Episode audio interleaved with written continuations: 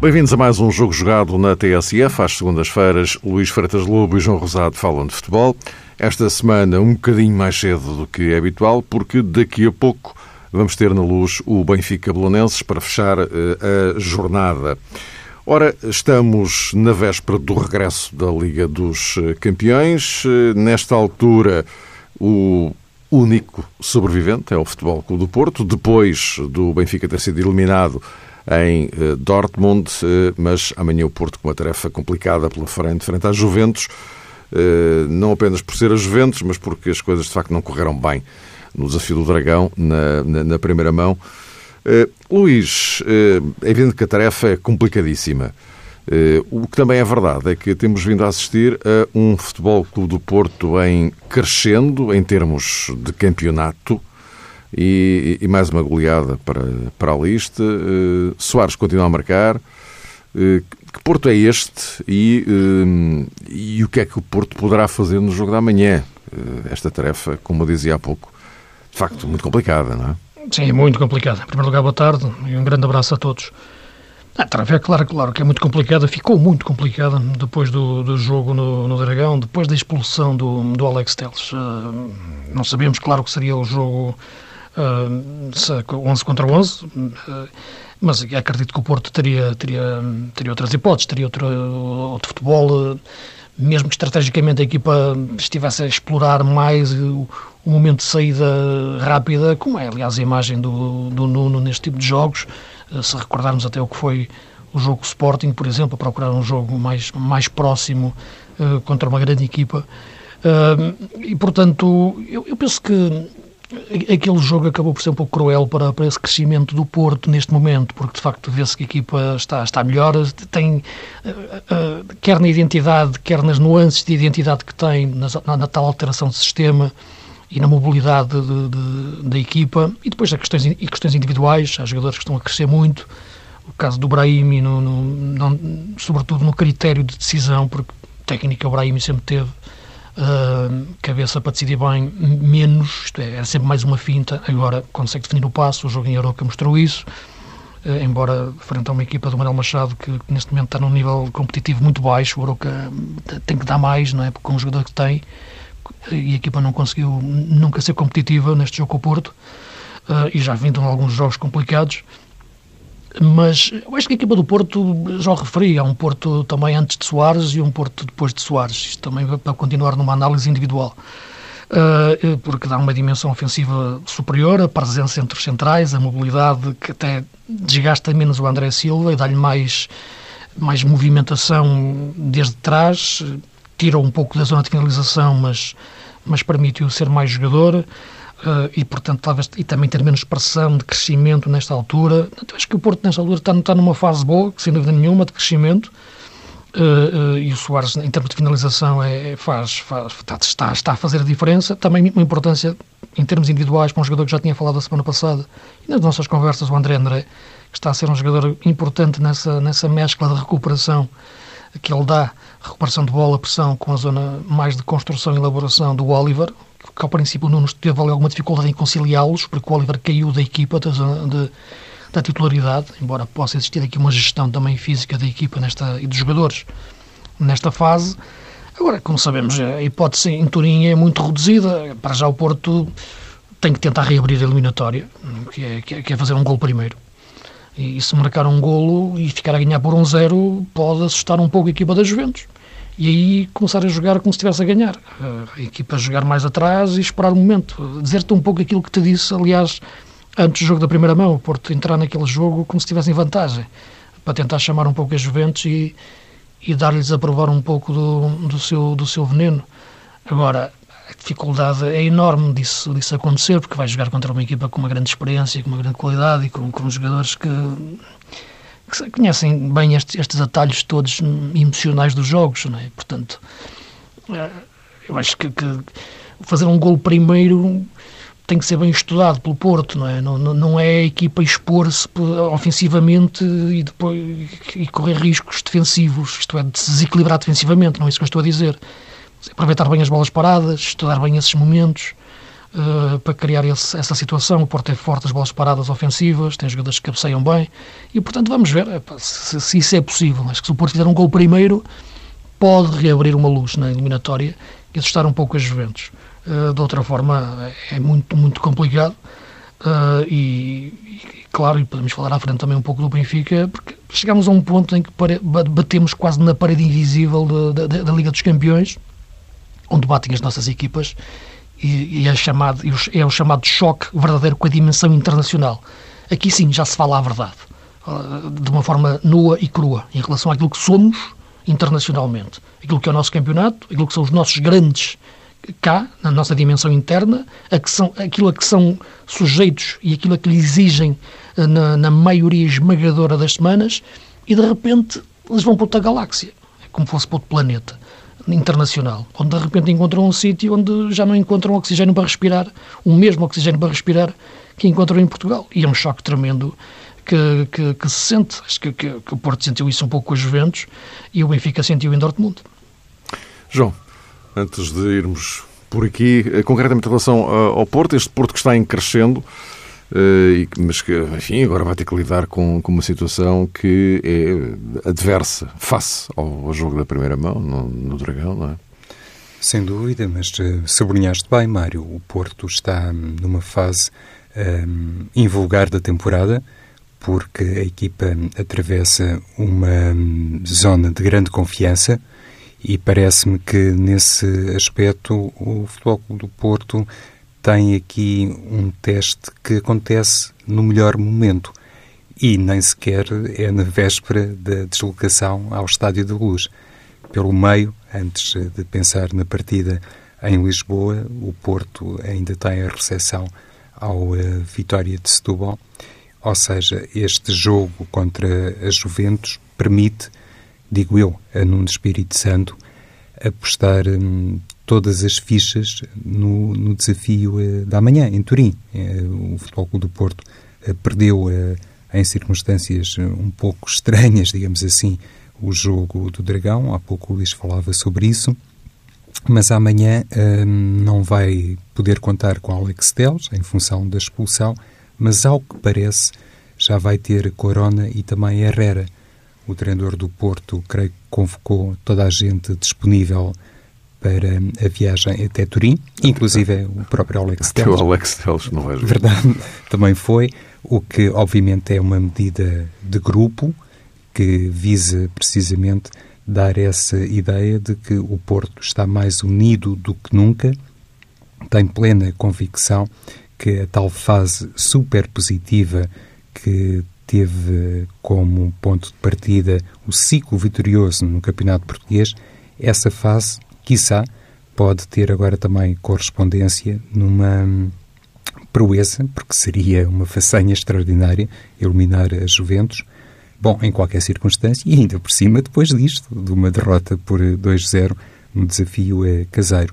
As possibilidades não jogam a favor do, do Porto, mas convém uh, recuperar aqui uma ideia que antigamente soava muito e era bastante debatida, que esta equipa e este clube dá-se particularmente bem num contexto adverso, quando realmente as possibilidades uh, não jogam a seu favor, quando, do ponto de vista teórico, toda a gente aponta no sentido contrário.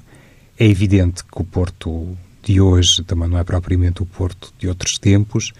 Em primeiro lugar, as próprias equipas de futebol, enfim, sofreram grandes transformações e depois a experiência internacional, o prestígio internacional que o Porto soube conquistar, inclusive com vitórias importantes, quer na Liga dos Campeões, quer eh, na Liga Europa, tudo isso deu uma dimensão diferente ao Futebol Clube do Porto, que hoje, eh, hoje aqui tem que ser entre aspas, é visto como uma equipa com a tal traquejo, a tal experiência e que se calhar também levou a Juventus a encarar com todo o profissionalismo o jogo eh, do Dragão.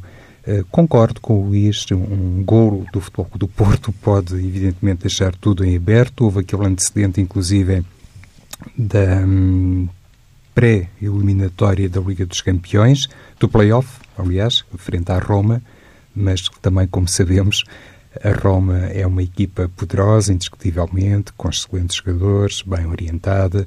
Não quero, agora nesta fase, dizer que o Porto não revelou grande mérito e grande capacidade quando ultrapassou a Roma, mas convém salientar, na minha perspectiva, a diferença que existe entre a Roma e esta Juventus, que se passeia tranquilamente, assim tem sido nas últimas temporadas na Série A e que agora também... E também o, os erros disciplinares da, da, Roma nesse jogo. É? Sim, um bocadinho ao contrário do que aconteceu que agora. Aconteceu agora com o Porto. Verdade. É. Mas, enfim, a Juventus este ano, mais uma vez, mais uma vez, também vai olhar para a Liga dos Campeões com todo o apetite, porque lá está, a nível interno, uh, passeia a tal superioridade. Uh, Luís, não sei se querias acrescentar mais alguma coisa em relação a isto. Uh, eu até derivava aqui para a tal uh, discussão que, que, com a qual o próprio Rui Vitória já foi confrontado, que é a tal questão da dimensão europeia das equipas portuguesas no atual contexto. É? E quando falo de dimensão europeia, falo de Champions, evidentemente, porque em relação à Liga Europa já percebemos que as equipas portuguesas convenientemente apetrechadas eh, podem, podem fazer carreira. Eh, isso está, isso está comprovadíssimo. Agora, no patamar Champions, aí estamos a falar de outra, eh, de outra realidade. A tal questão de ter ou não ter, no atual contexto, dimensão europeia para aquilo, não é? Sim. Sim, é isso mesmo. Uh, repara uma coisa, porque vamos lá ver, eh, eh, não, não, está em questão, eh, já referi várias vezes, muito, o, o, o, treinador português. Antes, pelo contrário, porque acho que o treinador português é top e está no, entre os melhores do mundo, da Europa. Penso que neste momento estamos, estamos, somos, somos dos melhores. Uh, dentro da, numa linha latina, que, que, eu acho que sempre esteve na vanguarda do futebol moderno, no estudo, no estudo tático do, do jogo. Eh, e isso é importante porque nós conseguimos fazer muito com menos, com muito menos do, do, do que outros. Eh, e os outros são esses grandes gigantes de, de, Inglaterra, Espanha, Alemanha, Itália e até a própria França, em algumas realidades mais, mais particulares, como as bombas atómicas do PSG, do Mónaco, por aí fora. Bombas atómicas financeiras, desde logo. Claro. Uh, e, portanto, nós não temos essas hipóteses. Mas com menos conseguimos fazer muito. Agora, é evidente, quando chegamos a este nível, a este ponto, eh, eu, a questão que se coloca e que vi debater, e foi a pergunta que fizeram ao Rui Vitória e questionaram muito o Rui Vitória sobre isso, e, e, e o Rui Vitória é um treinador que, no entanto, responde sempre de uma forma cordial e, tem, e sabe encarar as coisas com. porque já fez o caminho das pedras, não é? E, e fê-lo com, com, com a noção clara de que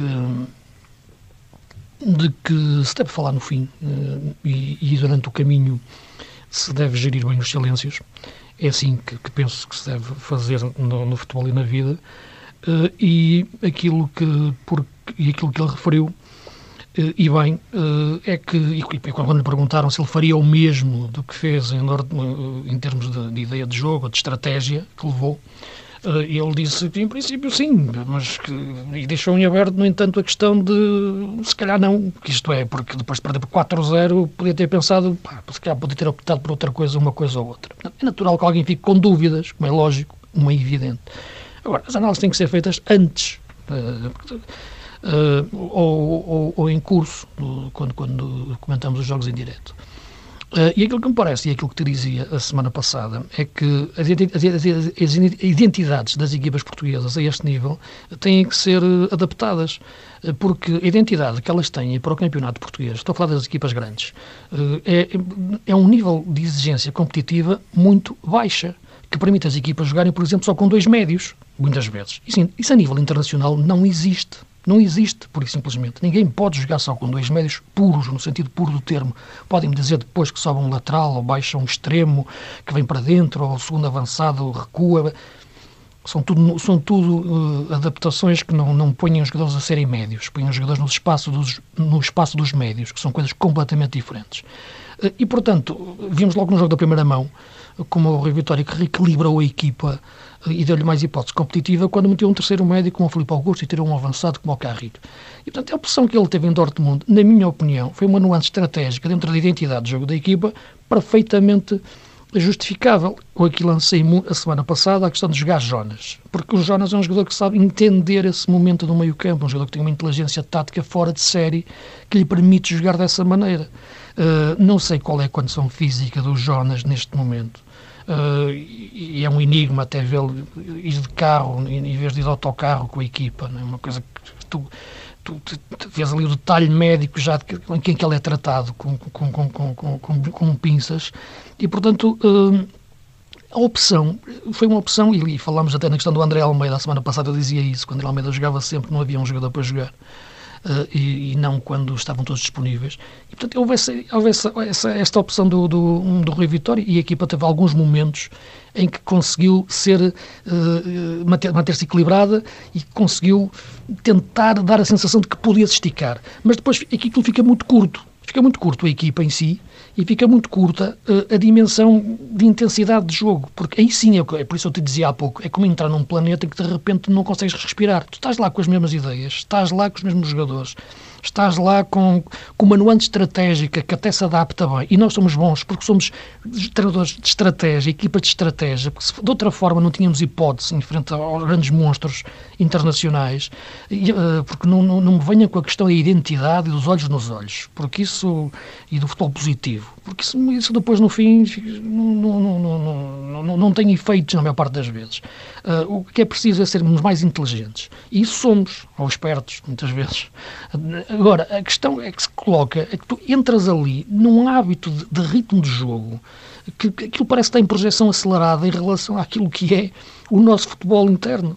Uh, e, é um choque enorme. De repente, quer o Samaris, quer o Pizzi, quer o André Almeida, quer os laterais do Benfica, são confrontados com uma forma de jogar e um ritmo de jogo para os quais não estão habituados. Isto acontece muito ao futebol português, às equipas grandes a este nível. Os outros podem ser superiores porque têm melhores valores individuais, fruto, claro, da maior capacidade financeira para, para, os, para os comprar, titulares e suplentes. Uh, agora, nós temos ideias de jogo que conseguimos uh, uh, confrontá-los, combatê-los e muitas vezes colocá-los contra a parede e até ganhar. Só que não é fácil depois é mudar o hábito mental competitivo. De, não podes, com todo respeito, sair de Vila da Feira frente a uma equipa interessante, mas que não tem um nível de intensidade de jogo que é exigível depois, no, em que o Benfica jogou apenas com dois médios na Vila da Feira, para de repente jogar em Dortmund do, do, da mesma forma. O Rio Vitória meteu um terceiro médio, naturalmente. Agora a equipa depois fica curta fica curta mentalmente e fica curta taticamente na intensidade de jogo. Mas isso é um problema do futebol português, do nosso futebol. Eh, e depois esse transfer aparece destes jogos. Eu penso que isso é, é, um, é, um, é um, debate que se pode ter de uma forma mais alargada e mais porque exige uma reflexão superior e ultrapassa a questão Benfica. Uh, embora quem perdeu em Dortmund foi o Benfica, não, não foi o Porto nem o Sporting, mas já falei, já falei disso em relação ao Porto, já falei disso em relação ao Sporting, porque eu acho que as equipas portuguesas sentem muito isso uh, uh, e, portanto, acho que é a questão que, tem, que, nos obriga também a refletir sobre o nosso campeonato e a intensidade de jogo que nós queremos para as nossas equipas e a exigência competitiva que tem que exigir, que tem que existir. E por isso eu falava há tempo, quando tivemos aquela conversa com, com, com, com o Zé Conceiro, eu dizia que nós temos que manter os melhores futebolistas portugueses dentro do nosso campeonato os nossos melhores futebolistas da tal, da tal classe média, para não, para não enfraquecer as equipas de gama média alta. Uh, e, portanto, passa muito por aí. E quando chegas a essa dimensão internacional, tens um choque com a tal verdade. Ali já não é, já não é possível fugires àquilo que és na, na, na, tua essência quando queres dar um passo mais à frente. De repente, chocas com a tal parede invisível. E, portanto, penso que aconteceu, com isso, aconteceu isso com, com, com, com o Benfica em, em Dortmund. Depois há as circunstâncias do jogo, dois golos no minuto, ou um gol no primeiro minuto, uma oportunidade falhada antes, no início da segunda parte, mas isso é o que eu digo sempre. Isso podia mudar o resultado, não mudaria o jogo em si. Uh, e, portanto, Uh, neste momento, no, eu penso que o Benfica e as equipas portuguesas têm o teto nos oitavos quartos de final da Champions. A partir daí é algo que, que não digo utópico, mas quase. João, as coisas são o que são, não é? Ora, isto não é algo de debate, não é? Isto, não é? Desculpa. Eh, não, precisamente, Luís, eh, tínhamos eh, na semana passada feito uma determinada projeção sobre as possibilidades do Benfica frente ao Borussia de Dortmund e hum, aquilo que também frisei quando estava a comentar o jogo foi precisamente que Rui Vitória, independentemente das opções, eh, se calhar tinha como certo um determinado desfecho, podia ser mais ou menos pesado, mas em termos de resultado final, de saldo final, muito provavelmente o Benfica seria incapaz de evitar hum, a eliminação. E hum, há pouco tempo eh, o presidente do Benfica reafirmou outra vez aquele eh, seu sonho de um dia hum, ver a equipa a disputar uma final da Liga dos Campeões eh, outra vez, ou se quisermos, no quadro da Liga dos Campeões, pela primeira vez. E para isso também Luís Filipe Vieira insistiu nesse promenor que tem a ver com a capacidade de um determinado clube, e naquele caso referia-se, como é óbvio, à sua casa, mas hum, tinha a ver com a capacidade de um clube manter por um tempo mais ou menos eh, duradouro, durante um período mais ou menos duradouro, determinados eh, jogadores. Jogadores eh, de referência que fossem também capazes de criar, de cultivar uh, num clube grande essa ambição de se ingrar internacionalmente e se ingrar com a conquista de troféus. Mas também disse outra coisa, o Luís Filipe Vieira, que em certa medida entronca no seu sonho, mas acaba também por deixar esse, esse objetivo e essa meta muito distante. E a outra declaração de Filipe Vieira a propósito uh, do futuro do futebol internacional, do futuro das provas internacionais, passava por uma projeção de uma Superliga Europeia que pode realmente, mais dia menos dia, ser uma realidade. E o presidente do Benfica até teve uma frase, enfim, um pouco curiosa, e referiu-se, digamos que, à cobertura mediática, ou pelo menos ao ponto de discussão que essa ideia uh, está a gerar em Portugal, uh, considerando que anda muita gente distraída com isso. Mas um clube como o Benfica, como o Sporting, como o Porto, se não tiver essa capacidade para participar numa Superliga Europeia, para disputar um campeonato europeu, estará sempre, uh, pelo menos na minha perspectiva, condenado àquilo que também entendi do ponto de vista do Luís há pouco.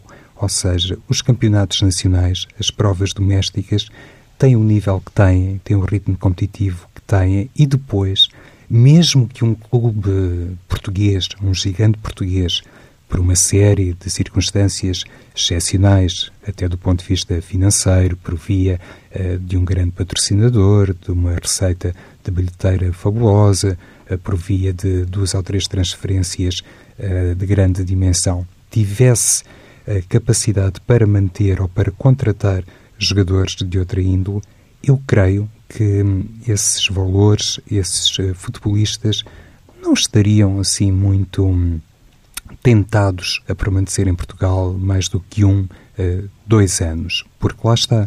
Depois, o que eles pretendem são troféus, são títulos. Claro que a componente financeira tem um peso também enorme, mas raras vezes se vê um jogador a colocar, digamos que, a vertente financeira à frente da vertente desportiva. E isso, por exemplo, quando se trata de fazer a abordagem ou tentar encontrar explicações para a recusa de determinados jogadores em, por exemplo, ingressarem no futebol chinês, creio que nos conduz a essa explicação. E por isso, se um Benfica, um Porto, um Sporting uh, não tiverem realmente o bilhete de acesso a uma prova de elite a nível continental, parece-me que será muito uh, complicado um dia poderem, neste caso, o plantel benfiquista, corresponder ao sonho do seu presidente, Pinta Costa e Bruno Carvalho publicamente ainda não se referiram a isto, mas se alguém perguntar a Pinta Costa ou Bruno Carvalho se gostaria que Porto e Sporting, respectivamente, um dia disputassem a final do Liga dos Campeões e a ganhassem, obviamente, então no caso de Bruno Carvalho, Pinta Costa já experimentou essa sensação, a resposta seria completamente uh, de sentido único. Iriam, entre aspas, imitar o presidente do Benfica. Mas uma coisa é a ambição, é o sonho, é aquilo que fica também um, conveniente e uh, bonito de se dizer, olhando inclusivamente para os interesses ao nível do patrocínio do clube, e outra coisa completamente diferente são as condições para se chegar lá. E muito provavelmente, Mário, eh, neste momento estarás a pensar: bom, e se um dia existir uma Superliga Europeia, Benfica, Porto e Sporting poderão participar nela ao mesmo tempo? Essa é outra questão. Claro que não. Parece, parece Se calhar não, não é. Não, não improvável. Aliás, eu, eu, convém não esquecer até um pequeno pormenor, não é? Portugal, neste momento, até ainda por cima, está à beira de vir o contingente na Champions reduzido de 3 para 2, não é? Portanto, isto, já, isto, isto, isto, isto só por si já é sintomático e indicador de, de, uma determinada realidade. Agora, os, três na Super, numa, é numa eventual Superliga, parece-me completamente é que a Rússia, impensável. Vês a Rússia a passar. Uh, uh, que não é propriamente um campeonato que... Sim, não é nada do outro mundo. Mas tem a ver com o poder financeiro, muitas claro. vezes, daquelas equipas. Eu não sei bem como é que será essa Superliga Europeia estruturada, mas como já vimos e como já sabemos, é o poder financeiro que vai à frente, não é o poder, não é a vertente desportiva que leva as competências a serem feitas. Basta ver, por exemplo, o novo campeonato do mundo é uma coisa, uma loucura, 48 equipas, nem sei bem o que é que é. Imaginem se fosse o Blatter a fazer aquilo, o que é que diriam? O que é que diriam? Mas agora, como este senhor, já está tudo uma coisa. A FIFA agora, aquilo só falta. Só falta terem asas. Não é? Antes aquilo era uma, era uma diabolização total, agora fazem o que querem. Enfim, mas pronto, isso é outra conversa. Uh, mas a UEFA é a mesma coisa. Quer dizer, portanto, mesmo aqueles que criticavam o Platini, a verdade é que foi ele que abriu muito, dentro das pré-eliminatórias e a possibilidade de fazer aquele caminho dos campeões e dos não campeões, a possibilidade de chegar lá equipas como as Légias, como os Dinamo Zagrebs, eh, como os Ludogorets, por aí fora, esses campeões das Polónias, das Bulgárias, das Croácias, de outra forma nunca chegariam à fase de grupos. Podem dizer, vão às fases de grupos e depois levam goleadas, mas estão lá e só crescendo com, com os grandes é que tu podes depois atingir um nível superior com esta dimensão competitiva. Uh, mais, mais próxima.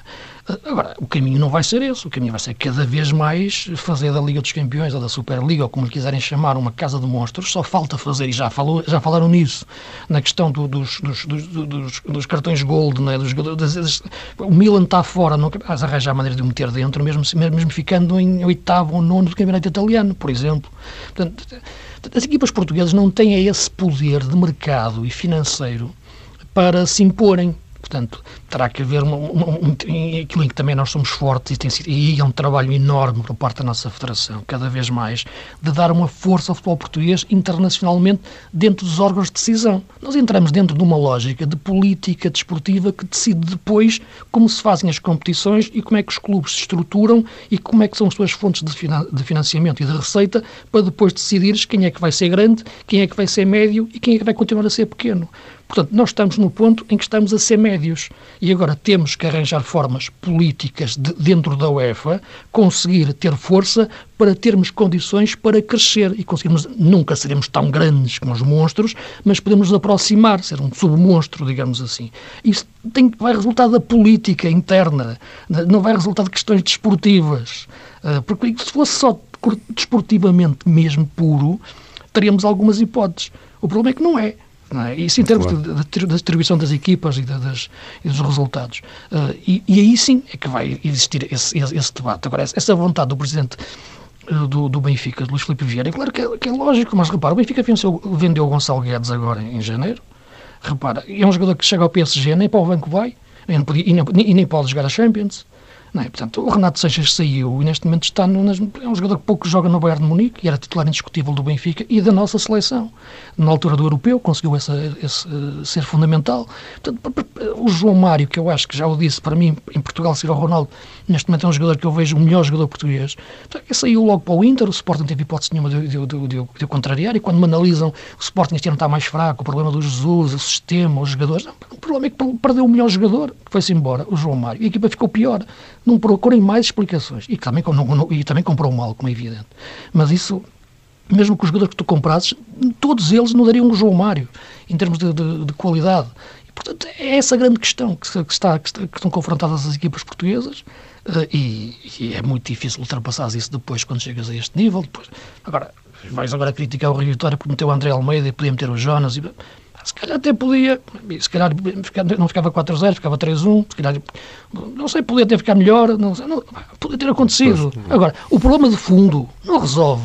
Não, Sim, aqui, aqui, aqui é? a questão, que, aqui a questão ah, de, de, que vocês estão a falar é, é questão fundo. de fundo. Nós podemos analisar não, jogo a jogo. Jogo a jogo, podemos, pode ser mais assim, mais dizer, assado, dizer, claro, o Jorge Jesus em Madrid pode ter o Adriano, o Adriano muito cedo, se manter o Adriano se calhar conseguir empatar o jogo. Estamos a falar de um jogo Agora, agora claro. em termos macro, digamos assim, não, não, vamos entrar aqui em ilusões. E já que se, se falava de Sporting, eh, João Rosado, eh, este, este Sporting agora já, já, se percebeu que um dos objetivos da, da temporada, enfim, do, do pouco que resta em termos de objetivos para, para o Sporting, até porque o terceiro lugar eh, parece estar eh, a pouco e pouco cada vez mais consolidado e, portanto, já não parece ser sequer questão, porque os perseguidores Braga e Vitória de Guimarães aparentemente não, não mostram grande, ser propriamente ameaças ao Sporting. Uhum. Mas um dos objetivos passou a ser eh, eh, Bas Dost, o,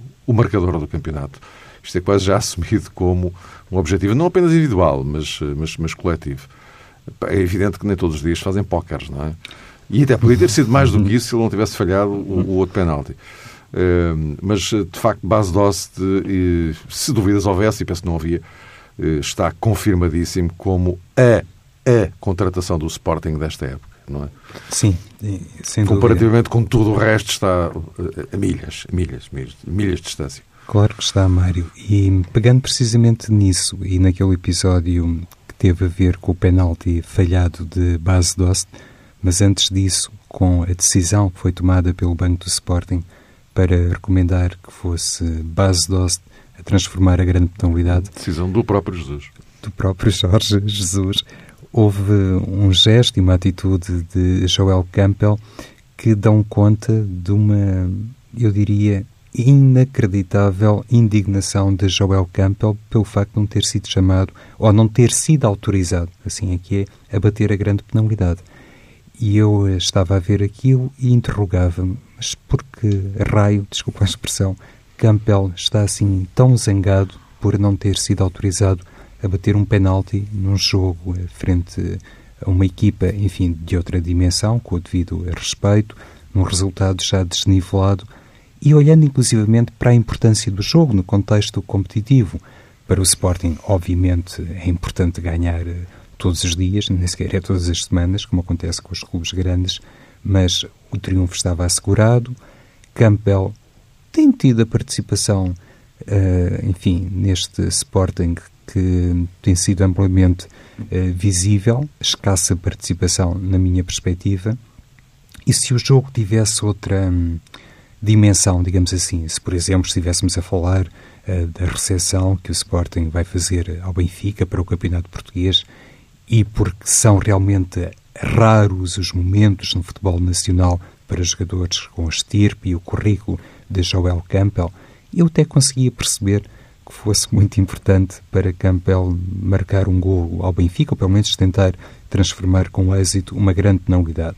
Naquele contexto fiquei assim um pouco surpreendido, para não dizer bastante surpreendido, com aquela atitude do costa-ricanho e isto, eh, para mim, eh, também serve um pouco de introdução relativamente àquilo que são, neste momento, as opções, porventura, mais sólidas de Jorge Jesus no que toca ao aproveitamento de jogadores eh, jovens como Daniel Podense, Francisco Geraldes e também Mateus Pereira. Por isso, nos últimos programas, sempre que debatemos aqui esta, este resgate que o Sporting fez a determinados jogadores, eu tentava chamar a atenção para isso – à luz da produção de outros elementos, por que motivo uh, Jesus, uh, enfim, demorava tanto tempo a dar um voto de confiança, quer a Podense, quer a Geraldes, quer inclusivamente a Mateus Pereira, que agora apareceu outra vez como titular na equipa de Sporting, depois de ter sido opção contra o Futebol do Porto. Se calhar Jesus já entendeu que perante todo este quadro, perante enfim, esta um, manutenção do terceiro lugar, uh, o, o, ambiente é próprio, o contexto é suficiente para, em definitivo, fazer o aproveitamento de jogadores muito talentosos e cuja rentabilidade mostra que o Sporting tem razões para acreditar mais neles do que em determinados jogadores. Luís, só para concluirmos. Sim, eu acho bem os jogadores jogarem. Não sei se os dois chegou a essa conclusão, porque este é um jogo em que não havia Adrian, não havia Alan Ruiz, não, não havia Bruno César, e, portanto não havia uma série de jogadores que não podiam jogar e, portanto, uh, levou à aposta no, no Podense e no, e no Mateus. Não, não, sei se jogariam da mesma maneira e fossem apostas desde o início. Uh, acho que faz sentido nesta fase final da época, porque é uma hipótese de poder pôr o futuro a jogar no presente, em termos de talento, que vês que tem que crescer jogando a este nível. E é uma boa oportunidade, porque o Sporting está numa ilha do terceiro lugar e acho que não vai sair de lá e, portanto, não vai ter ameaça uh, para vinda do Braga ou do Vitória uh, forte e, e também está muito distante do segundo lugar. Uh, agora, o que eu acho é que a equipa, neste, neste momento, tem que crescer olhando para um, para um projeto de, de, da próxima época. Portanto, tem que estar a preparar a próxima época já, já na sombra. Há estes jogadores que podem, que podem crescer e são, e são muito importantes nessa, nessa dimensão de, de de, de, ligação entre a formação e a, e a, e a prospecção que tem que ser, que tem que ser bem feita.